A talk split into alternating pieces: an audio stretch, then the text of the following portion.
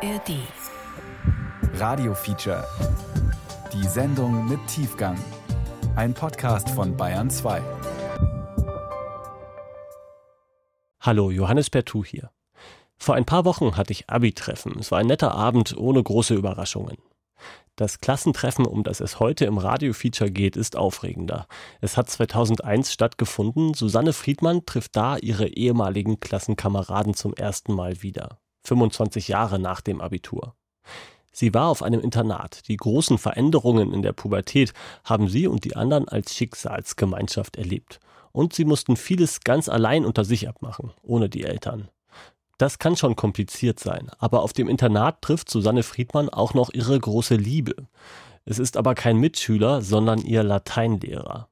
Definitiv Stoff für ein spannendes Klassentreffen. Bevor es losgeht, noch ein Hinweis. Ganz kurz geht es auch um einen Selbstmord. Wenn Sie sich damit nicht wohlfühlen, lassen Sie diese Folge vielleicht aus. In den Shownotes und am Ende der Sendung nennen wir Hilfsangebote.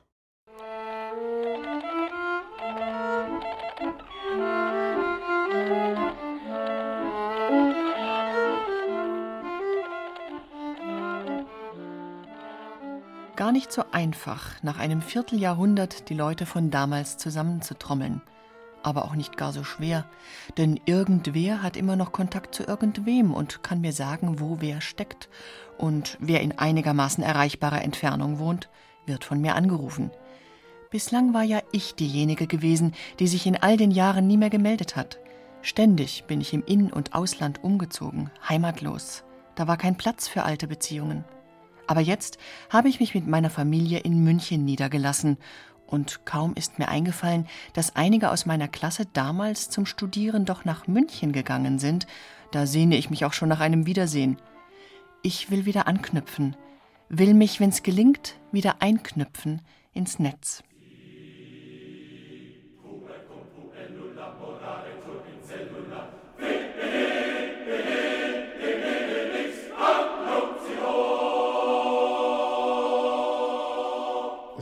Zweiten Tag am Abend.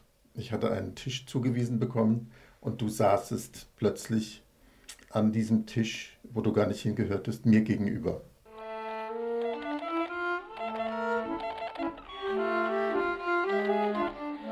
Als meine ehemaligen Internatsfreunde nach 25 Jahren meine Stimme plötzlich am Telefon hören, sind sie ziemlich überrascht.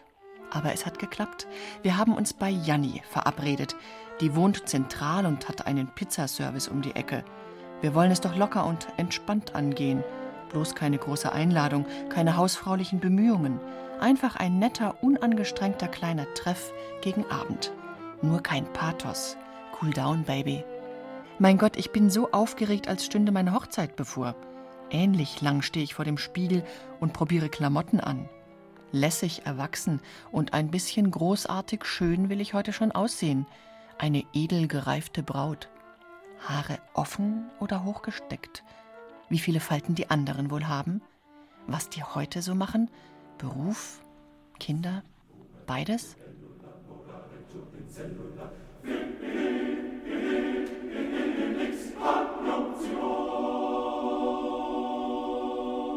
Musst du arrangiert haben, weiß der Kuckuck wie, und äh, hast mich angeschaut ohne ein Wort zu sagen, ohne zu lächeln.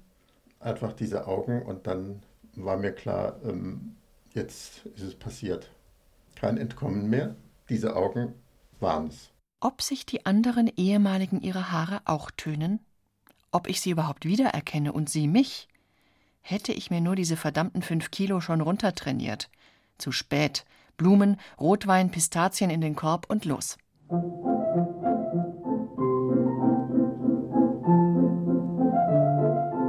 Klassentreffen. Nachklänge einer Jugend im Internat. Feature von Susanne Friedmann. Hallo. Hallo, das ist aber schön, dass wir uns mal wiedersehen. Herzrasen, Blumen, Küsse, Umarmungen.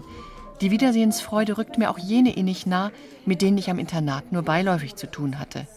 Mühelos überbrückt unser Elan die Jahrzehnte.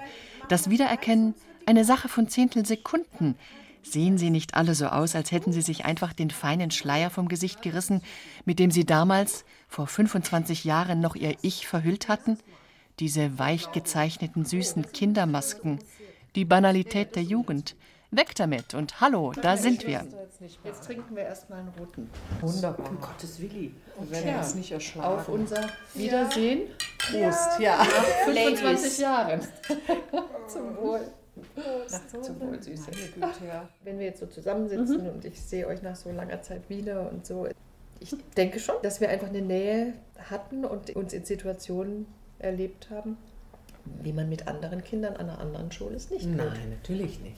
Evelyn, ich höre deine Stimme am Telefon und ich habe sofort so ein umfassendes, das ist nicht, ist nicht mal ein Bild, das ist eine ganze Ganze Aura Ganz, drumherum. ja, schau mal, Melanie, die habe ich, wenn ich die 20 Jahre nicht gesehen habe, ich weiß ganz genau, wie ihre große Zehe aussieht. Oder der kleine Finger, was für eine kleine Ja, krumme wenn du es so sagst, hat. ich gebe es dazu, also es ist, ja. Evelyn, deine Beine, ich weiß es einfach. Das also ist Evelyn heute. Dieselbe Superfigur, brezelbraun und schlicht elegant im ärmellosen, kurzen Jackie O. Shiftkleid. Nur eine tolle Brosche aus Melanies Schmucksortiment an der Brust. Die beiden scheinen also noch in Kontakt zu stehen. Evelyn ist heute irgendwie verbindlicher, weicher im Umgang, im Ton als damals, finde ich. Dabei noch genauso kompromisslos. Und wenn sie nicht aufpasst, rutscht ihr doch wieder dieser kleine mürrische Zug in die Mundwinkel. So selbstständig, direkt und unsentimental war sie bereits, als sie zu uns ans Internat kam. Also erstens fanden meine Eltern und mein Vater das, glaube ich, ähm, Startschule nicht gut, wobei er es, glaube ich, zu spießig fand. Und dann war es das schlechte Verhältnis zeitlebens zu meiner Mutter, was ungeheure Spannung brachte. Für mich war das Internat, dadurch, dass ich von meiner Mutter getrennt war, also wie eine Erlösung. Da im Unterhaus fühlte ich mich nicht sonderlich wohl. Völlig andere Hausatmosphäre unter den, Völlig unter den Mädchen. völlig? Es anders, waren genau. einfach andere Typen. Und dann da. gab es natürlich Zoff zwischen dieser Hauserwachsenen, weil ich mit so einer Autorität, da habe ich einfach angestunken gegen, denke ich. Und dann bin ich irgendwann mal ganz reumütig hingegangen äh, zu, zu der Wolfsburg Hauserwachsenen von Je war das damals und gesagt, würden Sie mich denn nehmen? Und ich sagte dann so ganz spontan, ja, ja, das würde sie schon machen. Und von da an hat es auch gepasst. Jetzt erst fällt es mir auf. Alle Frauen, die ich heute wieder treffe, haben in demselben Mädchenhaus gewohnt, in der Wolfsburg. Und unsere beste Zeit hatten wir unter der Erzieherin Frau Fonnier. An die Mädchen und Erzieherinnen in den anderen zwei Mädchenhäusern, im sogenannten Unterhaus und im Westflügel, kann ich mich nicht mal mehr recht erinnern. Keinerlei innere Bilder. Wir aber lebten bis zum Abitur alle in der Wolfsburg. Keine Spur von Burg übrigens, ein alter dreistöckiger Holzbau, von Tannen umstanden, dahinter die Kuhweide, verwinkelt mit kleinen dusteren Schülerzimmern, aber super gemütlich, wenn man sich an das spezielle Aroma gewöhnt hatte. Und die einzigen coolen Mädchen des Internats waren natürlich wir, die aus der Wolfsburg. Evelyn war damals eine ganz große Ausnahme unter uns Wolfsburg-Mädchen. Völlig ohne Heimweh hat sie den Einstieg in unseren Kosmos geschafft, allerdings ohne sich je so mit Haut und Haar einzulassen wie etwa ich. Und ohne jede Nostalgie hat sie die Schule auch wieder verlassen. Schön war's, aber vorbei ist vorbei. Cut. Nach dem Abitur hat sie dann genau das durchgezogen, was sie sich schon mit 14 vorgenommen hatte. Und das hat auch keiner von uns anders erwartet. Evelyn hat erst mal Biologie studiert, dann Medizin. Heute arbeitet sie als Ärztin in einem großen Münchner Krankenhaus.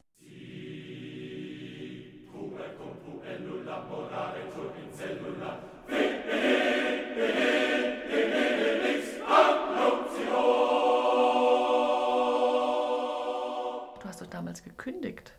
Naja, die Kündigung, die kam etwas später nach einem Eklat. Den haben wir erzeugt, indem wir uns Lichtzeichen gemacht haben von Haus zu Haus. Wir konnten nämlich über eine Strecke vielleicht von 400 Metern unsere Fenster sehen. Das Mhm.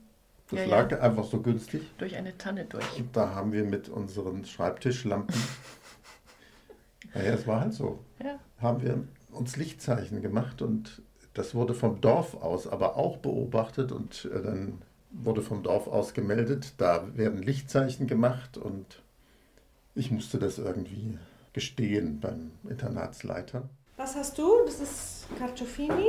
Ja, das ist Susi. Okay. Und das? Spinat? Das ist mein. Soll ich glaube ich. Der mit Zwiebeln, ja, das ist mein. Ja? Die bestellten Pizzen kommen. Hausherrin Janni verteilt. Söhnchen Fabio schläft inzwischen, Ehemann Barry, Theaterregisseur, ist ausgegangen. Über Käse, Tomaten und Artischocken strahlt Janni mich an. Ich fand sie schon vor 28 Jahren beeindruckend. Sie war damals 16, als sie in unsere Klasse und in unser Mädchenhaus kam. Eine ziemlich ausgereifte Persönlichkeit, sprach fließend Portugiesisch und Englisch, Deutsch noch etwas wackelig, weil sie mit ihren Eltern in Brasilien gelebt hatte. Sie hat im Zimmer neben mir Freud und Marx gelesen und kam mir so überwältigend bewusst, intelligent und großartig vor, dass ich mich gar nicht an sie herantraute. Ihr war auch schwer beizukommen. Ein ziemlich wilder, eigenwilliger Brocken, der einem einfach ins Gesicht brüllen konnte, ich hasse dich, und man wusste gar nicht, und sie selbst wusste es auch nicht, warum eigentlich. Scheu muss ich heute nicht mehr haben. Janni ist zarter geworden, sensibler, und sie gefällt mir noch besser als damals, sprüht vor Temperament, ist so brillant und lebenshungrig und schön, dass ich sie immer nur anschauen muss. In ihrem knallroten, knallengen Kleid, leuchtende schmale Bernsteinaugen, rassig, mit den kirschroten Ohrgehängen. Es waren vor allen Dingen meine Eltern, die das wollten, weil sie meinten, ich sollte unter andere Kreise kommen. In was für Kreisen warst du denn? Also ich war halt hier in München in so ein bisschen in so, Candy. so Drogenkreisen abgerutscht. Und Wie alt warst du? 15, 16. Und es waren alles Leute, die total links waren. Ich war ja dann total links. Und da habe ich mich gerade eingelebt in München und hatte endlich Freunde gefunden, nachdem ich in einer riesen Depression war. Und natürlich mit den falschen Leuten. Fanden deine Eltern. Ja, und ich sollte mehr unter Adlige kommen und so weiter. Und ich habe denen immer gesagt, ja, dann stellt mir doch mal ein paar Adlige vor endlich und, und verlangt das nicht ständig. Wenn ich, wo soll ich die denn treffen? Ah ja, und dann wollten meine Eltern unbedingt weg aus Deutschland. Und das war auch ein Grund, dass ich dann ins Internat sollte. Dann war das Tradition. Alle in unserer Familie kamen ins Internat. In der Oberstufe. Alle. Meine Mutter, mein Vater, meine, meine Schwestern, ich, wir waren alle im Internat die letzten drei Jahre. Also hatten die Eltern die Hoffnung, da kommst du mit den richtigen Ja, Menschen ja, zusammen, und vor allem- Elite und Vielleicht auch ein bisschen zu umgehen, diesen ganzen Konflikt mit der Pubertät.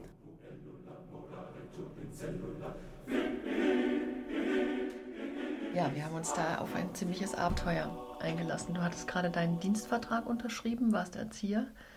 Erinnerst du dich? Ich weiß, mir ging es schlecht. Ich fühlte mich beobachtet. Es war ja verboten. Ich meine, und du warst der Lehrer. Der Anfang war furchtbar. Ich habe ja, wie gesagt, nur gestänkert in dieses scheiß Kapitalistenschule und ich weiß nicht was. Und hier sind ja nur Kapitalistenkinder und, und Bonzen und so. stimmt, so haben wir es ja auch erlebt. Ne? Super. Und, ähm, und dann, wenn Janis Begrüßung. Das relativierte Und dann hatte ich schnell. gleich auch ein paar Linke aufgetan. Center und Hobby. Ja, genau. Und die haben mir auch gesagt, du warte mal ab, wenn die dann mit ihren ganzen Mercedesen am Elterntag kommen, die ganzen Bonzeneltern und so. Dachte ich, ja, dann kommt der Klassenfeind am, am, am Elterntag. Stimmt. die ganzen Oh Kapitalisten. Lord, won't you buy me a Mercedes Benz? My friends all drive Porsches. I must Die sogenannten. Elterntage. Da wurden unsere Eltern für zwei Tage an die Schule geladen. Auch für die ortsansässigen Hoteliers waren das immer Festtage. So viele gute Kunden. Der Schulleiter, selbst asketisch schmal in grauer Hose, dunkelblauem Blazer, hielt eine Begrüßungsrede. Es gab Diskussionsrunden zu pädagogischen Themen. Es gab endlich mal richtig gutes Essen. Die Eltern konnten sich bei Tee und Kuchen mit Lehrern und Erziehern über uns Kinder austauschen. Vor allem aber veranstalteten wir immer ein großes Festprogramm für die Eltern. Theater, Konzerte, Tanztheater, Vorspiele aus dem privaten Musikunterricht, Sportvorführungen, Kunstausstellungen, Vorführungen der Schulfeuerwehr. Zwei Tage Selbstdarstellung und Leistungsschau der Schule. Logisch, dass auch die stolzen Eltern zeigten, was sie hatten. Schließlich konnten sie es sich leisten, ihre Kinder an diesem idyllischen Ort erziehen und unterrichten zu lassen, machten diesen Ort ja erst möglich. Klar gab es immer auch Freistellen und Stipendien und Kinder, die vom Jugendamt finanziert wurden. Und meine Eltern bekamen Mengenrabatt, weil sie zwei Kinder, meinen Bruder und mich, an der Schule hatten. So, oh Lord, won't you buy me a Mercedes Benz? That's it. Ich wollte, so wie Janni, nicht zu den Reichen gehören. Ich war immer ganz stolz, wenn meine Eltern in ihrem VW Käfer und später mit dem R4 angetuckert kamen. Heute denke ich allerdings, es war Snobismus. Sie demonstrierten damit, dass ihnen an höheren Werten gelegen war. Zahlen konnten sie allemal. Bei diesem Thema zwinkern wir Ehemaligen uns jetzt über die Weingläser hinweg einvernehmlich zu. Denn von uns hätte heute keiner genug Geld, um seine Kinder an dieses Internat geben zu können. Auch Janni nicht. Nach dem Abitur wollte ich eigentlich Schauspielern werden. Ach, Und habe ja dann auch? Theater gemacht bei so Laiengruppen und habe mich dann beworben an der Schauspielschule, aber bin dann nicht hin und das war so ein Hin und Her. Ich war aber im, in der Uni dann eingeschrieben trotzdem. ne? Ich habe Wofür? Ähm, für Lehramt, für Grund- und Hauptschule. ach was. War aber fast nie dort, habe nur meine Scheine da gemacht und habe eigentlich nur rumexperimentiert. Und dann habe ich irgendwie trotzdem dieses Staatsexamen noch gemacht, dieses erste. Habe aber dann bin ich nie angetreten. Also die Vorstellung, dann an die Schule zu gehen, war für mich so grauenhaft. Dann habe ich einen Psychologiestudienplatz gekriegt. Analytikerin bin ich dann geworden. Melanie taucht ihre Rechte mit kapriziös gespreizten Fingern tief in das Pistazienschälchen ein. Die Geste kenne ich ja so gut aus Kindertagen. Heute baumeln an Melanies Ohren unglaublich aparte, von ihr selbst entworfene und gearbeitete Goldohrringe, die Perle im Käfig heißen. Melanie, die schon als Kind einen exquisiten Geschmack hatte, wunderbar malen und zeichnen konnte, am Schulunterricht aber ziemlich desinteressiert war. Diese herrlich pubertätsträgen Nachmittage gemeinsam auf dem Bett. Melanie, vor 30 Jahren meine erste und allerbeste Internatsfreundin. Ich sehe uns noch gemeinsam im Spiegel des Waschraums, Gesicht an Gesicht. Sie übt, ihrem Typ gemäß, den Marilyn Monroe-Blick mit eingesaugten Wangen, schläfrig gesenkten Lidern, und ich, Mittelscheitel, langes glattes Haar, versuche so auszusehen wie diese dunkelhaarige Schöne aus der OB-Werbung von 1970. Erinnerst du dich an deinen ersten Anreisetag? Ja. Meine Mama brachte mich. Dein Vater war nicht dabei? Ganz, ganz im Nachhinein. Jetzt ist mir natürlich auch klar, dass mein Vater zu der Zeit schon sehr lange Freundinnen hatte. Ich weiß, dass es meiner Mutter ganz viel ausgemacht hat, mich wegzugeben. Auch noch so klein. Sie hat mir dann in diesem Laden im Dorf, hat sie mir einen so kleinen Wecker gekauft. Blau Email mit römischen Ziffern. Und immer wenn der We- Wecker tickt und du es genau hörst, dann denke ich an dich. Und äh, es war wahnsinnig süß. Melanies Eltern, wie unerbittlich streng sie waren. Mich bewunderten sie, und ihr eigenes, einziges Kind bedrängten sie, es solle sich einer Schönheitsoperation unterziehen. In allen Schulferien setzten sie Melanie auf Diät. Das hat in der Grundschule Grausam. angefangen, ja. Grausam. Habe ich kein Schulbrot bekommen, dass ich nicht dick werde. Nie ein Päckchen ins Internat, nie. Selbst zum. Geburtstag Das nicht, nicht ne? aufgefallen. Ein freundlicher Brief. Sie hat selbst Und zum Buch. Geburtstag Um dich Nein. nur nicht zu verwöhnen. Nichts zu essen.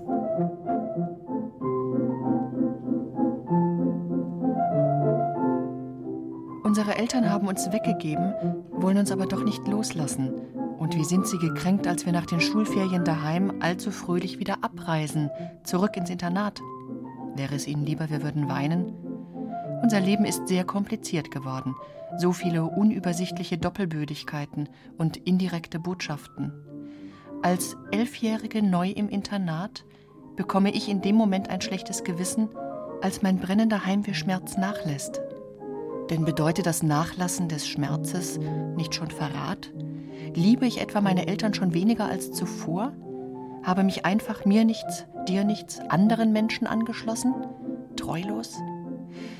In diesem Gefühlszwiespalt erfinde ich mir ein selbstquälerisches Ritual.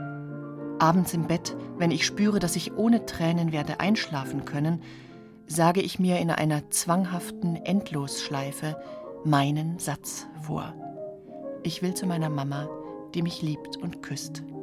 Ich will zu meiner Mama, die mich liebt und küsst, bis die Tränen kommen.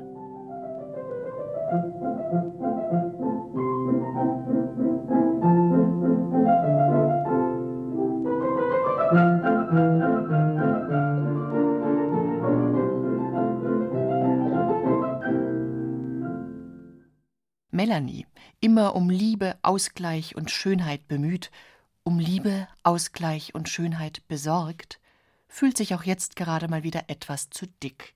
Aber davon mal abgesehen, ist sie wie umgewandelt, birst heute fast vor Energie, schwimmt, kraxelt in den Alpen, wandert mit ihrer neuen großen Liebe durch den mexikanischen Urwald, ist ein geradezu quirliges Wesen geworden. Verblüffend. Darauf bin ich nicht gefasst. Dagegen fühle ich mich ja richtig lahm. Damals war das Energiegefälle doch genau andersherum. Mellies ehemals glattes, aschblondes Haar hat sich ganz von selbst zu Sprungfederlocken aufgeringelt, züngelt heute in rotblonden Flammen um ihr rundes Gesicht.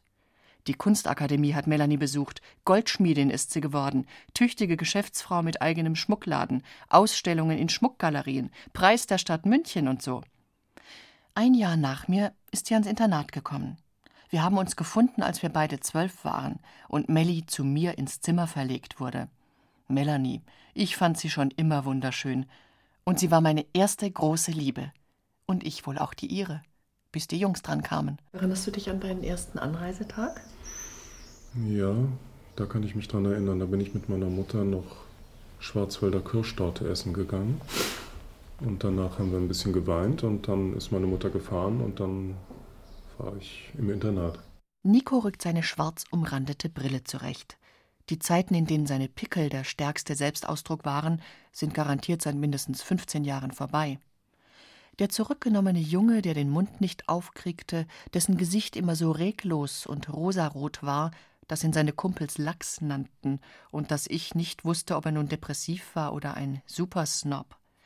Ein seltsamer, gehemmter oder verstockter Kerl, der immer nur auf der Theaterbühne aus sich herauskam, dieser Nico ist heute äußerst eloquent und sieht richtig gut aus. Typ kreativer Intellektueller. Da gab es einen Lateinlehrer, der mir sehr geholfen hat. Nicht über den Lateinunterricht, Latein konnte ich nicht. Äh, da habe ich mich auch total verweigert.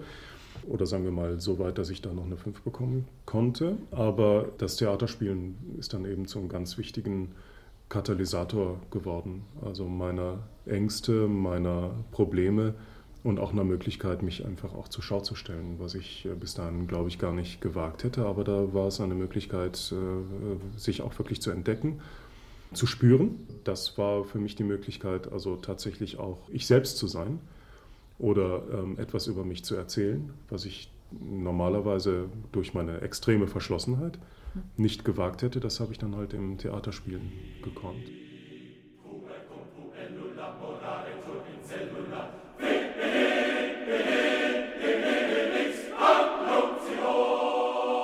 Wir haben uns Briefchen geschrieben. Oh Gott, ich bin ins Lehrerzimmer geschlichen und habe da äh, dir ein Briefchen ins, in dein Brieffach. Mhm, das musste ich dann öffentlich rausholen und tarnen unter irgendwelchen Kontoauszugsumschlägen oder so. Leider erst nach einer ziemlichen Odyssee durch viele andere Häuser war ich auch hinterher bei Harald im Saalbau und da waren dann auch alle meine Freunde auf einer Etage und da fing es an, richtig schön zu werden. Also ich sag mal so, die letzten zwei Jahre bis zum Abitur war das für mich tatsächlich also nicht nur ein Ersatz für das Elternhaus, weil mit den Eltern hatte ich dann auch gar nicht mehr so viel zu tun, sondern es war was noch viel Schöneres, ein richtiger Familienzusammenhang, die Freunde auf einer Etage, ein Hauserwachsener, der gar nicht in solcher Funktion aufgetreten ist. Wir haben zusammen gekocht, wir haben zusammen gelebt. Wir haben ähm, viele Nächte miteinander gesprochen und das war ganz wunderbar. Also ich war wahrscheinlich nach dieser Radikalkur am Internat äh, für normalbürgerliche Berufe erstmal ziemlich verdorben. Das heißt, das Internat hat dich vom konventionellen Leben weggebracht? Absolut, ja. Bei mir war es eher anders, dass ich zu mir gefunden habe, aber dass ich für diesen ganz normalen Berufsweg mit ähm, streng durchexerziertem Studium und danach einen Job, wo man von morgens 8 bis, bis nachmittags um 17 Uhr irgendwo hinterm Schreibtisch hockt. Dafür war ich äh, erstmal verdorben. Ja. Heute ist Nico Drehbuchautor. Im Moment schreibt er vor allem Spielszenen fürs Kinderfernsehen, für die Sesamstraße. Die beiden Figuren Samson und Fienchen sprechen und spielen seine Texte.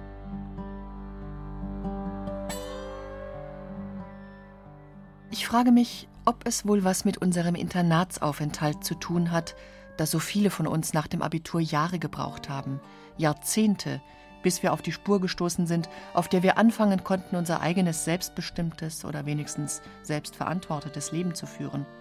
Auch ich war ja bis 30 hauptsächlich damit beschäftigt, die Leistungserwartungen meiner Eltern zu erfüllen, weiterhin angewiesen auf ihre Anerkennung, wie ein Kind am Gängelband ihrer Projektionen. Und das, obwohl ich doch so früh schon von ihnen getrennt war. Oder etwa gerade deshalb? Unsere Eltern ersparen sich und uns den alltäglichen Kampf, den enervierenden Kleinkrieg zwischen Eltern und pubertierenden Jugendlichen, die Reibereien ums zu spät nach Hause kommen, die ersten Liebschaften, Alkoholexzesse und so weiter. Wir sind ja nur noch Feriengäste. Und die paar gemeinsamen Wochen im Jahr bringen wir immer recht höflich und nett hinter uns.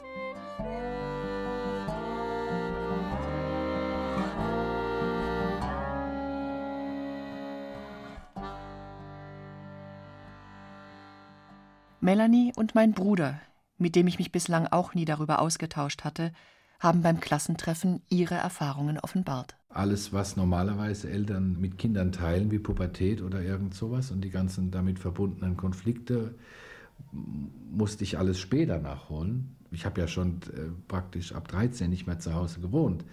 Als erwachsener Mann waren diese ganzen Konflikte, die normalerweise in jeder Familie durchlebt werden, nie durchlebt worden, sodass dann, als ich 23, 24 war, ich in irgendeine Krise kam, eine Psychotherapie gemacht habe und innerhalb der Psychotherapie dann gemerkt habe, dass da in meiner Biografie ein Sprung ist, wo also ein, irgendwas nicht erledigt ist. Und es führte dann dazu, dass ich zu meinen Eltern erstmal ein Dreivierteljahr überhaupt keinen Kontakt hatte. Weder schriftlich noch telefonisch. Und danach hatten wir klärende Sachen. Wir konnten es dann Gott sei Dank irgendwie regeln. Also bis zum Tod unseres Vaters hin war das also alles äh, wieder im Lot. Aber darüber mhm. bin ich 40 geworden. Ja. Was für ein Verhältnis hast du zu den Eltern heute? Das Verhältnis heute ist, dass ich jedes Mal, wenn ich sie sehe, noch um Gleichberechtigung ringen muss. jedes Mal. Und ich muss immer einen austeilen, bevor ich ernst genommen werde. Meinst du, das hat damit zu tun, dass du lange nicht da warst? Ich wage nicht mehr vorzustellen, wie es geknallt hätte zwischen uns, wäre ich zu Hause aufgewachsen die Abnabelung und Loslösung hm. muss passieren. Wann ja. auch immer. Und wann ist sie dann bei, bei dir passiert? Um die 40. und da war viel Arbeit vorher, Familienaufstellungen, mhm. ähm, Teile von einer Therapie, dann diese Atemtherapie. Da hat ganz, ganz viel dazu beigetragen, mich bewusst zu machen und last not least die große Liebe.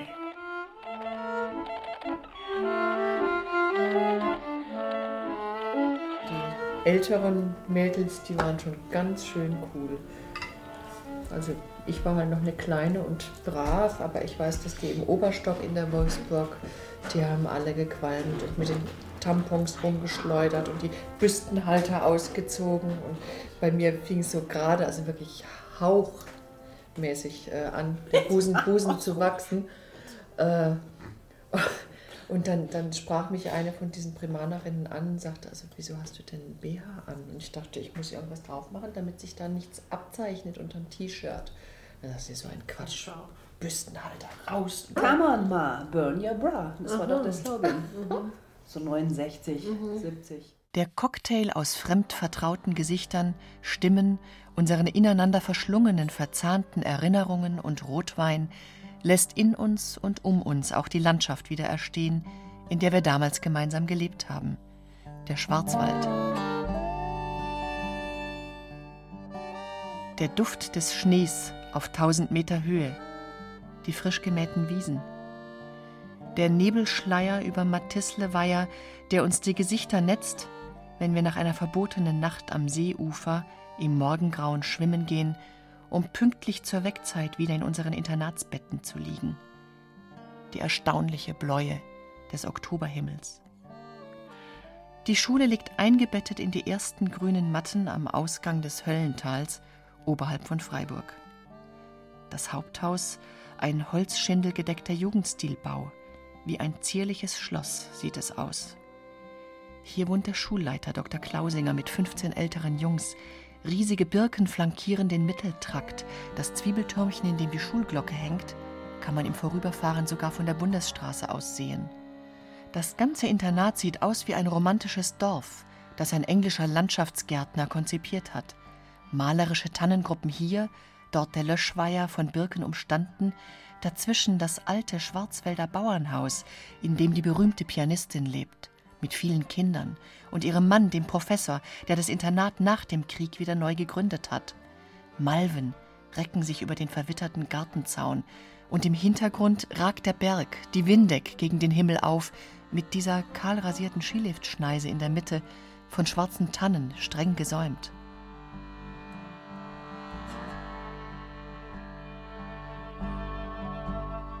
Zehn Jahre bin ich alt, mein Bruder ist zwölf, als unsere Eltern mit uns in den Schwarzwald reisen, zum Aufnahmegespräch. Die Sekretärin und Empfangsdame der Internatsschule ist adlig. Das imponiert meinen Eltern. Und sie ist sehr freundlich. Das macht die Eltern vertrauensselig. Frau von Rana geht voraus, die Haupthaustreppe hinauf, hinein in die Hall. Sie stößt die elfenbeinfarben lackierte Flügeltür auf. Bitte sehr. Ein hoher, lichtdurchfluteter Raum, sechseckig, mit weißer Jugendstil-Stuckdecke, schlichtem Mobiliar, mit Museumsrepliken antiker Skulpturen und ein paar modernen Grafiken, kühl, edel. Meine Eltern sind beeindruckt. Ich weiß, dass im Vorfeld, bevor wir eingeschult wurden, der Vater mal mit uns dort war. Und dass wir es angeguckt haben und es hat unter dem Motto so ganz unverbindlich. Und irgendwann wurde es dann ernst, die Situation bei der Aufnahme. Die habe ich verdrängt irgendwie, die weiß ich nicht mehr. Nachdem uns Dr. Klausinger begrüßt und mit unseren Eltern ein paar Worte gewechselt hat, verwickelt er meinen Bruder und mich geschickt in ein kleines Gespräch. Die Eltern beobachten uns währenddessen angespannt von der Seite. Immer wieder höre ich neben mir das geräuschvolle Luftholen meines Vaters, der etwas sagen will, und sehe unter der Tischplatte den Griff meiner Mutter nach seiner Hand, die ihn zur Zurückhaltung mahnt. Ob wir schon öfter von zu Hause weg waren, will Dr. Klausinger wissen. Vielleicht in den Ferien, im Zeltlager etwa mit einer Jugendgruppe? Nein, noch nie sind mein Bruder und ich von unserer Familie getrennt gewesen. Eltern, Oma, Hund, Haus und Garten, die Nachbarskinder und das Kiefernwäldchen mit dem Kletterbaum, das ist bis dahin unsere Welt gewesen. Meiner Mutter steigen Tränen in die Augen. Da muss man durch, sagt mein Vater forsch. Heimweh, das gehört doch einfach dazu. Und dann erzählt er die Geschichte, die wir Kinder schon hundertmal gehört haben. Auch unser Vater ist nämlich als Kind 1934 auf ein Internat gekommen. Auch er hatte damals unter Heimweh gelitten, und zwar so heftig, dass unter seinen ersten Zeugnissen der Vermerk stand, Friedmann muss härter werden. Und er hat sich da durchgebissen und es dann ganz prima geschafft.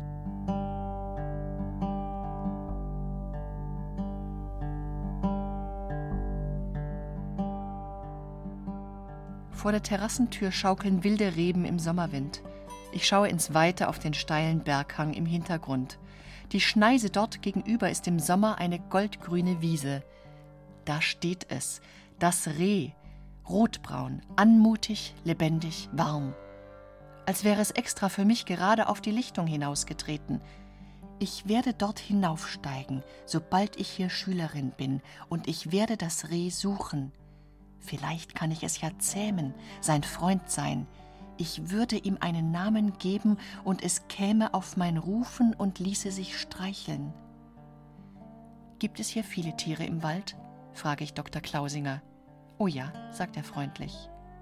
Dann fragt er meinen Bruder und mich, ob wir denn auch von uns aus auf seine Schule kommen wollen. Unsere Eltern nicken aufgeregt im Hintergrund. Ich denke ganz fest an das Reh. Bruder und Schwester sagen ja. Hast du den Eltern es vorgeworfen, innerlich wenigstens, dass sie uns damals weggegeben haben? Zeitweise schon, weil irgendwie das Argument, beide sind berufstätig und das ist ein, ein großes Haus abzuzahlen und äh, deshalb geht es mit den Kindern nicht. Das war für mich vordergründig. Irgendwann mal, als es äh, meiner Mutter psychisch nicht so gut ging und sie in so einer Phase war, wo sie da sich so ein bisschen Luft machte, kam dann meines Erachtens die Wahrheit ans Tageslicht, dass sie sagte, wir sind mit dir nicht fertig geworden. Du warst immer so schwierig. Und dich allein wollten wir nicht ins Internat schicken, damit es nicht so auffällt. Also haben wir deine Schwester mitgeschickt. Am 13. September 1967, zwei Monate nach meinem elften Geburtstag, mein Bruder ist inzwischen 13, reisen wir an. Es ist unser erster Anreisetag ins Internat. Zahllose solcher An- und Abreisen werden für mich folgen in den acht Jahren bis zum Abitur. Erinnerst du dich an den Abschied von den Eltern? Nein. Mhm. Das ist einfach weg. Ist weg. Und was für einen Eindruck hattest du von dieser Erzieherin? Musste ich erst mal gucken, wie ich mit ihr zurechtkomme. Ansonsten war die mir furchtbar unangenehm. Ich fühlte mir so auf die Finger geguckt bei allem und so korrigiert. Schon ein Blick reichte, dass ich unsicher war. Es gab da viele Sachen, die mich sehr gestört haben. Das war gerade so vor Pubertät und wenn man dann zu fünft unter den Duschen steht und muss die Vorhänge offen lassen, damit die Betreuerin sieht, ob man sich richtig duscht und auch so die richtige Intimpflege macht, dann ist das eine sehr peinliche Situation. An so Sachen erinnere ich mich konkret, dass ich dann den äh, Vorhang zugezogen habe und dann hieß es, Klaus Heinrich, der bleibt offen. Erinnerst du dich an Heimweh? Ich erinnere mich nur, dass ich Briefe geschrieben habe. Holt mich sofort und ich will zurück und so weiter und so fort. Und dann kam so ein ganz kurzer Brief vom Vater zurück. Daran erinnere ich mich, das musst du packen, du musst härter werden oder irgend so was Komisches. Mhm. Das weiß ich sehr wohl.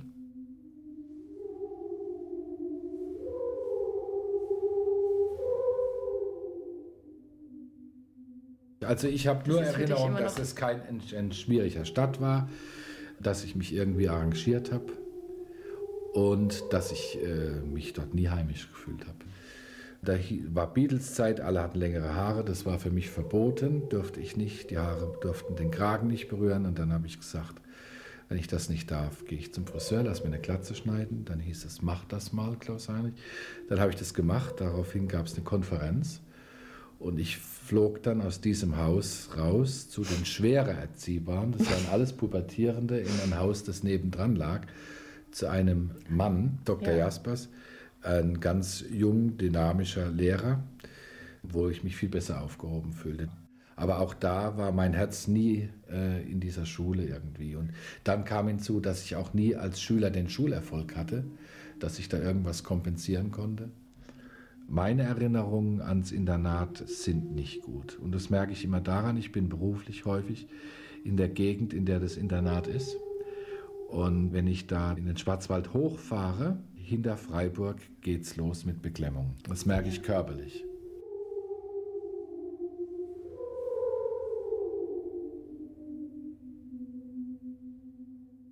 Friedmann muss härter werden. Das ist die Parole, die jetzt allein für mich gilt. Je mehr mein Bruder auf Misserfolg und Leiden gebucht ist, umso eindeutiger fällt mir die Rolle der Glücklichen und Erfolgreichen zu. Bloß keine Schwäche zeigen. Die starke kleine Schwester. Wär doch gelacht, wenn ich mich nicht durchbeißen könnte, wie schon mein Vater anno 34, mit Selbstüberwindung, Selbstdisziplin, Bestleistungen. Aber dann habe ich einfach Glück. Das Reh in der Schneise, diese Verheißung von Nähe, Wärme und Freundschaft erfüllt sich. Eine Sache von vielleicht zehn Wochen. Ich bekomme eine neue Erzieherin. Ich finde Anschluss an die Kinder. Der Unterricht macht mir Spaß. Ich sammle Erfolge. Bald fühle ich mich beheimatet und identifiziere mich komplett mit diesem Lebensraum Schule, samt all seinen Reglements. Grauer Faltenrock, weiße Kniestrümpfe, weiße Bluse und blauer Bläser. Boah! Ich habe die Schulkleidungsrevolution miterlebt. Ich habe keine gemacht, ich habe sie miterlebt. Ich war Quartaner. Aufrufe im Konvent mit Kassettenrekorder, der heimlich aus einer Tasche gezogen wurde, mit Batterien gespeist. Und dann ein Musikstück. Wir wollen keine Schulkleidung mehr. Ab morgen zum Mittagessen erscheinen alle in freier Kleidung. Und alle, ja, freie Kleidung.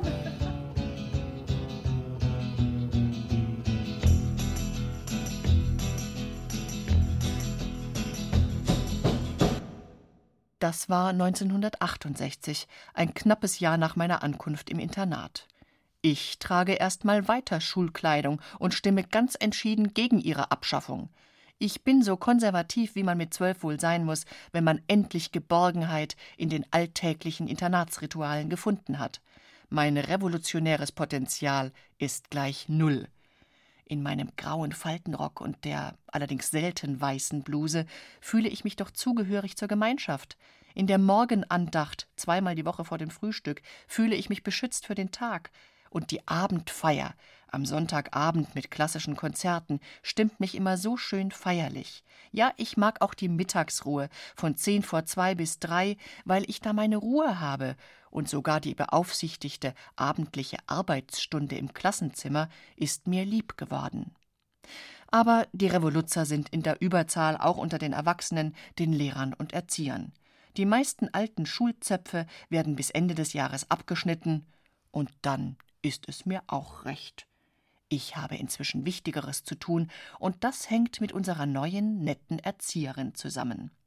Das Fräulein Heidi Polschick, wir nennen sie bald nur noch Polly, ist nämlich Tänzerin, Gymnastik- und Sportlehrerin, 22 Jahre jung, bildschön, blühend, sexy. Ob sie uns erzieht? Keine Ahnung. Ich habe nie was davon bemerkt. Sie lebt einfach mit uns ganz dicht und sie tanzt mit uns. Ich weiß, dass wir uns kennengelernt haben, als du 22 warst und ich 11. Genau. Und jetzt bist du 56 Ja. und ich 45. Ja. Ich habe dich zum letzten Mal gesehen, als du gerade äh, am Anfang Schwanger deiner war. Schwangerschaft Ja. warst. Und dein Sohn ist heute 25. Erkennst du mich wieder? Von, Sofort, von sofort, früher? sofort, sofort. Ohne Zögern. Ja. Ich hätte dich auch auf der Straße sofort erkannt. Ja, ich das auch. die Susanne Friedmann. Auch bei mir nicht der leiseste Zweifel. Schön ist die Heidi, die Polly von damals. Schön ist sie noch immer. Nur etwas hager ist sie geworden. Das Haar, das sie früher immer zu einem weichen, seidigen Knoten gewunden hat, trägt sie jetzt kinnkurz. Und ich hatte vergessen, dass ihre Bewegungen, wenn sie nicht tanzte, merkwürdig eckig und burschikos waren. Etwas aber ist mir ganz neu. Als Kind und auch noch als Jugendliche habe ich jedenfalls nichts davon bemerkt, habe immer nur ihren strahlenden Glanz wahrgenommen. Jetzt sehe ich in Heidi zum ersten Mal die scheue und liebebedürftige Frau, die sie wohl schon immer war.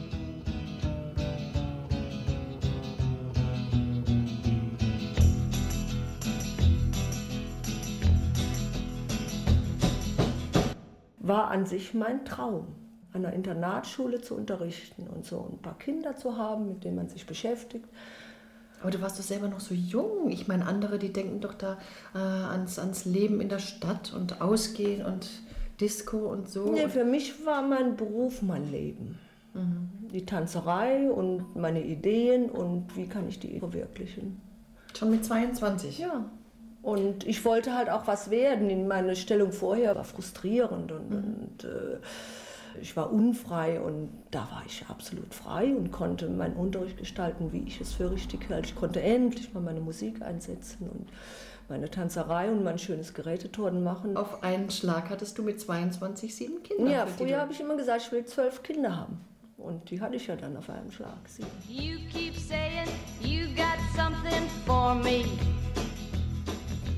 Something you call love, but confess. You've been a messin' where you shouldn't have been a messin'. And now someone else is getting all your best. These boots are made for walking, and that's just what they'll do.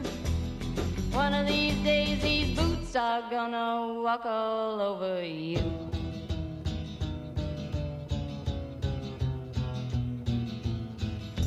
Yeah. Wir haben uns sehr gut verstanden. Ja, wir waren halt alle sehr ausgehungert, weißt du? Du warst Wahrscheinlich wirklich, deswegen. wirklich eine, die Erlösung. Zum ersten Mal jemand, der uns einfach umarmt, der uns drückt, der uns auch wirklich geliebt hat. Die anderen Ja, haben ich habe uns euch geliebt. Haben, Ich habe euch absolut geliebt. Ich habe euch richtig gehend verehrt. verehrt? Ja. Und wir haben doch dann äh, die Kreation du Monde gemacht, das Carmina. Carmina Burana. Alles riesen, gemacht. Und die Carmina hat ja auch die ganze Schule dann immer gesungen, oh, oh, oh, Tutus Florio. Das war eine tolle Zeit. Das war die Das schönste war- Zeit, ja. ja. Wir waren immer so an was dran. Da läuft mir jetzt noch, Ja. jetzt noch eine Gänsehaut. Sechs- Guck mal. Ja, Weil das so ein tolles Gefühl der Zusammengehörigkeit war. Boots are made for walking, and that's just what they'll do. One of these days, these boots are gonna walk all over you.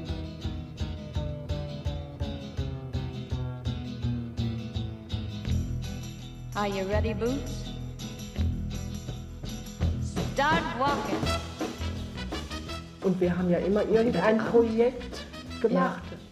Also ein Dreivierteljahr haben wir bestimmt für den Elternabend immer geprobt. Also ich muss sagen, für mein Leben nach, nach der Schule war da eigentlich diese, diese ständigen Vorbereitungen, diese Projekte ausschlaggebend. Mir war klar, so will ich leben. Ich will immer so ein Projekt haben, auf das ich zuarbeite und Ja. dann irgendwie mit einer glanzvollen Performance das abschließen und dann wieder was Neues Was anfangen. Neues. Wieder ich was Neues schaffen und ja. erschaffen. Also Ich habe letztlich die Idee für die Gestaltung meines Lebens aus diesen Elterntagsvorbereitungen Ja. waren das ja meistens. Ne? Das hat mein Leben unglaublich geprägt. Ich habe 20 Jahre geweint, als ich da aufgehört habe. Wann hast du aufgehört? Ich habe aufgehört 78. Ah ja. Drei Jahre 78. nach meinem Abitur. Und ich bin selig zusammengebrochen. Ich hatte zehn Jahre eine schwere Psychose. Und deswegen sind wir dann aufs Dorf gezogen. Mhm. Das war der Grund. Und da habe ich dann relativ schnell Fuß gefasst. Mhm. Und habe dann den gleichen Erfolg, den ich an dieser Schule hatte, wieder gehabt. Und die Schule hat mich einfach geprägt über mein ganzes Leben. Und so choreografiere ich heute noch mein Leben. Sie war ja eine der beliebtesten überhaupt, Mhm. nicht? Sie war ja super beliebt. ne? Entzückend war sie auch. Also ich Ja. habe jetzt auch Alle haben sie geliebt und Ja. irgendwie.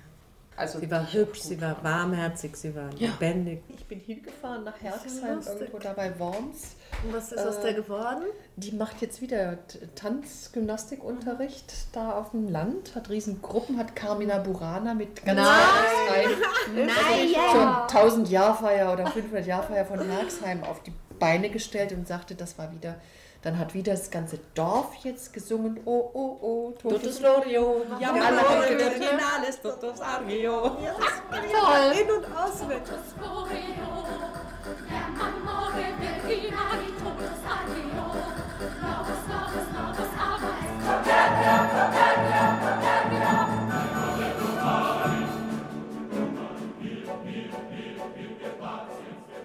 Man darf nicht vergessen, es gibt viele, die also das gar nicht so nett sehen. Wenn der Daniel hier sitzen würde, würdest Ja. du sehr, sehr negative Wenn Sachen Livia da sitzen würde, das geht wirklich ans Eingemachte. Also da kommen Vorwürfe, Mhm. das denke ich, um Gottes Willen. Die würden wahrscheinlich nicht mal hier sitzen, um darüber reden zu wollen. Er hat die Schule gehasst.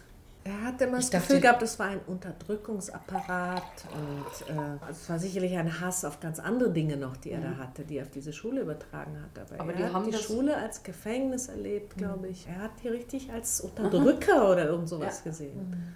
Einige sind da fast, fast eingegangen, sobald sie nicht den Vertrauensmenschen ihrer Wahl gefunden hat, der auch für sie da war und äh, wo sie einfach einen, einen Aber es gab auch einige Kontakt wie Blümchen konnten. oder unsere Freundin Berliner so, Mhm. wo das Internat eine Rettung war und die in den Ferien Lebens. jeden Tag gezählt haben, der Ja. vorbei war, damit sie endlich wieder ins Internat konnten.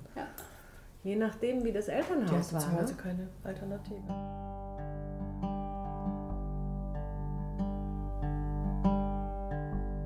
Du bist hineingewoben in dieses enge Beziehungsgeflecht aus jungen Menschen mit all ihren Schrullen und familiären Belastungen.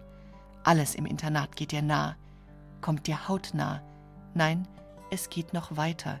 Subkutan sind wir voneinander durchdrungen. Wahrscheinlich sind wir alle ein bisschen verrückt, weil die Grenzen unserer Persönlichkeiten durchlässig sind. Aber dieses Verrücktsein schafft uns auch die Lebensintensität, die wir suchen und brauchen. Ich verabscheue flaue Beziehungen, flaue Liebe, flaue Freude, flauen Schmerz, Mittelmaß. Es muss schon alles gigantisch aufgeladen sein. Und etwas von dieser damaligen Intensität ist auch heute in unserem Zusammensein nach 25 Jahren noch spürbar. Wir alle haben extrem hohe Erwartungen an jedes Miteinander, an Freundschaft sowieso. Im Internat ist unser gemeinsam erlebtes Glück extrem hochgestimmt, flirrend, zum Verrücktwerden. Die Abgründe dagegen scheinen oft bodenlos. Aber wir haben ja uns, oft jedenfalls. Er war immer ein schlechter Schüler, sehr unauffällig, etwas dicklich, schweigsam. Ja, und eine Spezialbegabung für technische Sachen. Physik und Mathematik waren ihm vertraut. Friedrich Wilhelm hieß er, nach Großvater und Vater. Und dieser Erwartungsdruck ruhte auf ihm.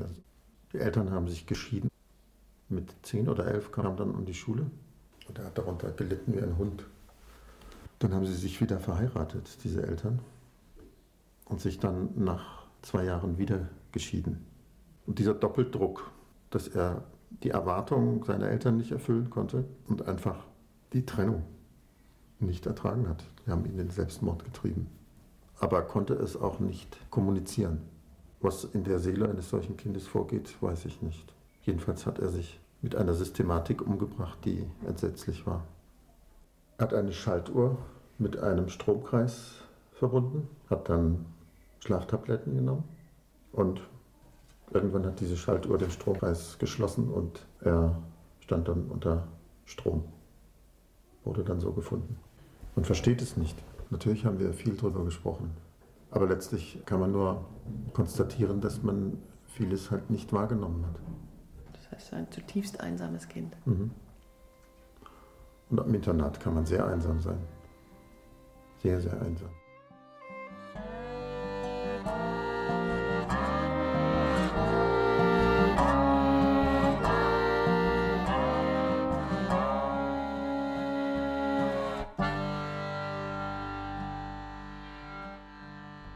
Inwiefern hat denn dieses frühe aus dem Nest geschubst sein konkrete Konsequenzen für deinen Lebensweg gehabt? Oder wie würdest du vielleicht manches heute deuten? Ach, dass ich relativ früh schnell eine Familie gegründet habe, mir das Nest wiedergeholt habe, früh geheiratet habe, zwei Jungs gekriegt habe. Und das war halt irgendwie vielleicht auf diesem Defizit aufgebaut, ist letztendlich dann auch gescheitert und ähm, habe mir da die Zeit vielleicht nicht gelassen. Das war vielleicht überstürzt. Und auch heute noch. Also so heute mein Bedürfnis nach Harmonie und mein Bedürfnis nach Familie und Standort, wo gehöre ich hin und wohne jetzt hier schon ewig, ja. Meine zwei Mädchen aus zweiter Ehe sind hier in dem Haus geboren. Also es hat für mich alles sehr viel Bedeutung. Heimat oder der Ort und so. Wahrscheinlich hat meine frühe Bindung an einen zwölf Jahre älteren Mann zunächst denselben Hintergrund. Kurz vor den Sommerferien 1973, ein paar Tage vor meinem 17. Geburtstag, entdecke ich einen fremden, ernst aussehenden jungen Mann im Esssaal des Internats. Ein neuer Primaner?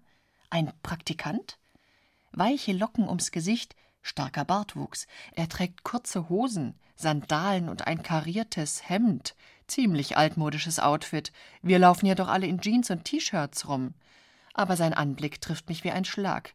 Nein, bis heute kann ich nicht behaupten, dass mich diese erste Begegnung fröhlich gestimmt hätte. Nichts von luftiger Tändelei. Es ist einfach ein gewaltiger Schlag. Die Liebe meines Lebens. Also zwei Jahre früher oder drei, vier Jahre früher hätte das bedeutet, dass ein Lehrer von der Schule geht.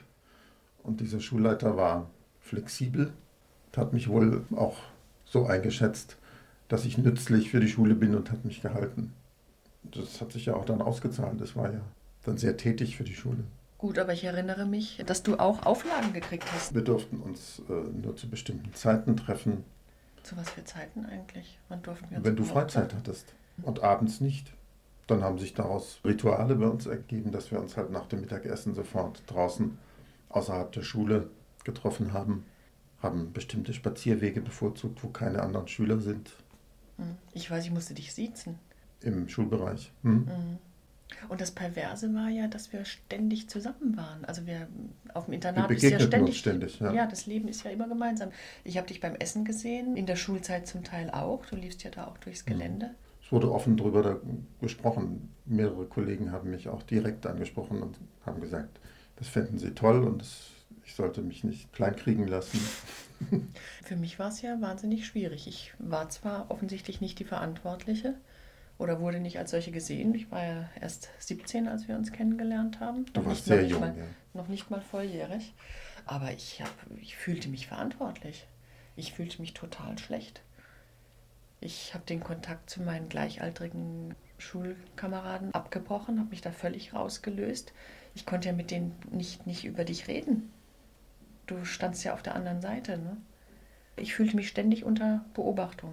Jetzt, wie ich mit, mit den ehemaligen gesprochen habe, war ich ganz verwundert. Die haben zum Teil gesagt, das hat uns gar nicht interessiert oder äh, das fand ich, äh, ja, das hat uns gar nicht beschäftigt. Das war halt so, was hätten wir ändern können. Und die haben sich höchstens gewundert, dass ich mit so einem alten Kerl mich einlasse oder einem von der anderen Seite. Ne?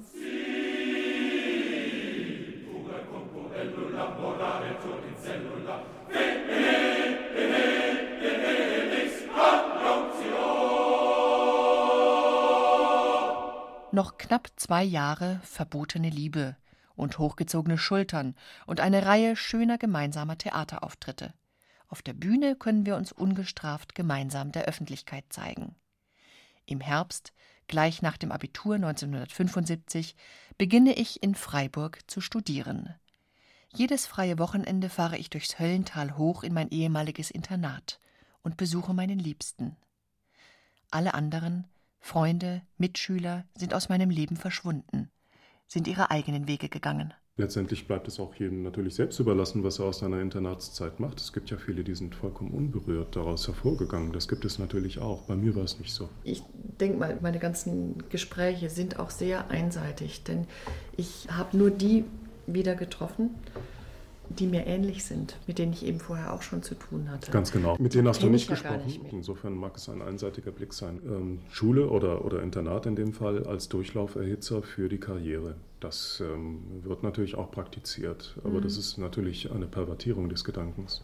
Der einzige Vorteil von der ganzen Sache ist für mich, dass ich äh, seit 13 gucken musste, wie ich irgendwie zurechtkomme. Ich musste mich arrangieren. Ich musste Konflikte bewältigen. Ich musste eigentlich alles alleine machen. Und es kommt mir heute irgendwie zugute, dass ähm, in dem Beruf, in dem ich jetzt Verantwortung habe und ich wieder Menschen um mich herum habe. Ich bin Heilpädagoge und leite ein Haus mit geistig behinderten Männern, 34 und 10 Mitarbeiter. Und das ist natürlich auch nicht immer unproblematisch. Und da merke ich, äh, ist meine Stärke eben, das Versöhnliche unter den Leuten, Kommunikation, Aussprache und so weiter. Und das habe ich halt ganz früh gelernt. Was für mich an dieser Schule bedeutend war, ich habe also viel für mein ähm, späteres, also jetziges Leben gelernt, toleranter zu werden. Also viele Menschen völlig unterschiedlicher Art irgendwie wahrzunehmen, mhm. egal wie ich das finde oder nicht, mhm. zu tolerieren. Ich weiß, dass neben diesem ganzen Reichtum von Menschen und Nähe, dadurch, dass ich diese extreme Verlassenheit überstanden habe, hat sich in mir so eine Art Härte, Stolz Na, gebildet. Autarkie auf jeden Fall. Oder wenn Eltern ihren Kindern helfen, ihre Studentenbude zu finden. Das habe ich selbstverständlich alleine gemacht. Ja, selbstverständlich. Ich meine, es wird mir überall, wenn ich glaube, dass ich es vielleicht ganz gerne gehabt hätte, ich wäre auch ein bisschen ja. behütet und beschützt worden und ein bisschen mehr im Nest geblieben und ein bisschen verwöhnt. Und dadurch, dass ja. ich es überstanden habe, bin ich anderen gegenüber auch so, so unnachgiebig geworden. Ja, und Menschen wirklich ins Herz zu schauen, weicher zu sein, mal hinzuspüren, habe ich erst in den letzten Jahren gelernt. Ich auch. Und ich musste ich ganz mühselige Wege gehen. Mhm. Bei mir ist es eigentlich mhm. über, über meine eigenen Kinder kam der Zugang. Ich wäre jetzt erst bereit für eigene Kinder.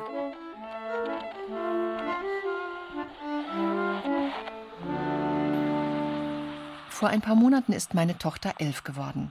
Sie rennt die Treppe im Haus hinunter, zwei Stufen auf einmal, langbeinig, sportlich, den zwei Jahre jüngeren Bruder Friedrich im Schlepptau. Johanna trägt Mittelscheitel und langes glattes Haar, Jeans mit Schlag und ein indisches Hemdchen mit kleinen Spiegeln, genau wie wir damals in den 70ern. Da fällt mir ein, dass meine Eltern mich in diesem Alter schon im Internat abgeliefert hatten.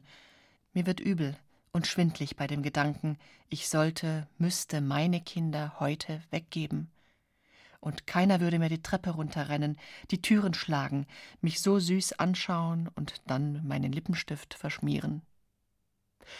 Vor ein paar Monaten, am elften Geburtstag meiner Tochter, habe ich zum ersten Mal gefühlt, was unsere Eltern damals sich selbst angetan haben. Also das war so, der Papa war dein Lehrer am Internat und dann hast du dich in den Papa verliebt, dann hat sich der Papa auch in dich verliebt und dann wart ihr zusammen und dann bist du weggegangen und hast das Abi gemacht und bist Schreiberin geworden. Dann ist der Papa auch weggegangen und ist Regisseur und Schauspieler geworden. Dann habt ihr geheiratet und dann habt ihr mich gekriegt und dann habt ihr den Friedrich gekriegt und Ende der Geschichte.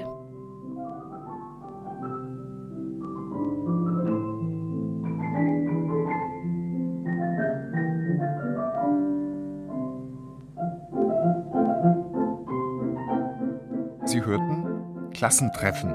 Nachklänge einer Jugend im Internat. Feature von Susanne Friedmann. Die Autorin unterhielt sich mit Evelyn Brettschneider, Klaus-Heinrich Friedmann, Nikolaus Graf, Heidi Jobski, Melanie Kölsch, Adriana von Schelling und Harald Trede. Schlusskommentar von Johanna Trede. Ton und Technik Sabine Behrens. Redaktion und Regie Ulrich Klenner. Eine Produktion der Feature-Abteilung des Bayerischen Rundfunks 2001.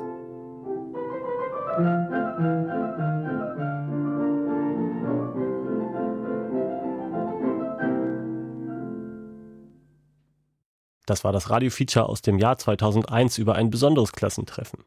Kurz ging es auch um einen Selbstmord. Wenn Sie Hilfe brauchen, unter telefonseelsorge.de finden Sie Angebote. Und jetzt noch ein Tipp. In der ARD-Audiothek finden Sie viele große Hördokus. Mir hat eine über Helmut Dietl gut gefallen, den legendären Regisseur von Monaco Franze und Kir Royal. Sie heißt Zettel oder die mörderische Frage Who killed Helmut Dietl? Suchen Sie in der ARD-Audiothek einfach nach Helmut Dietl. Sie finden den Link auch in den Show Notes. Bis nächste Woche, Ihr Johannes Bertou.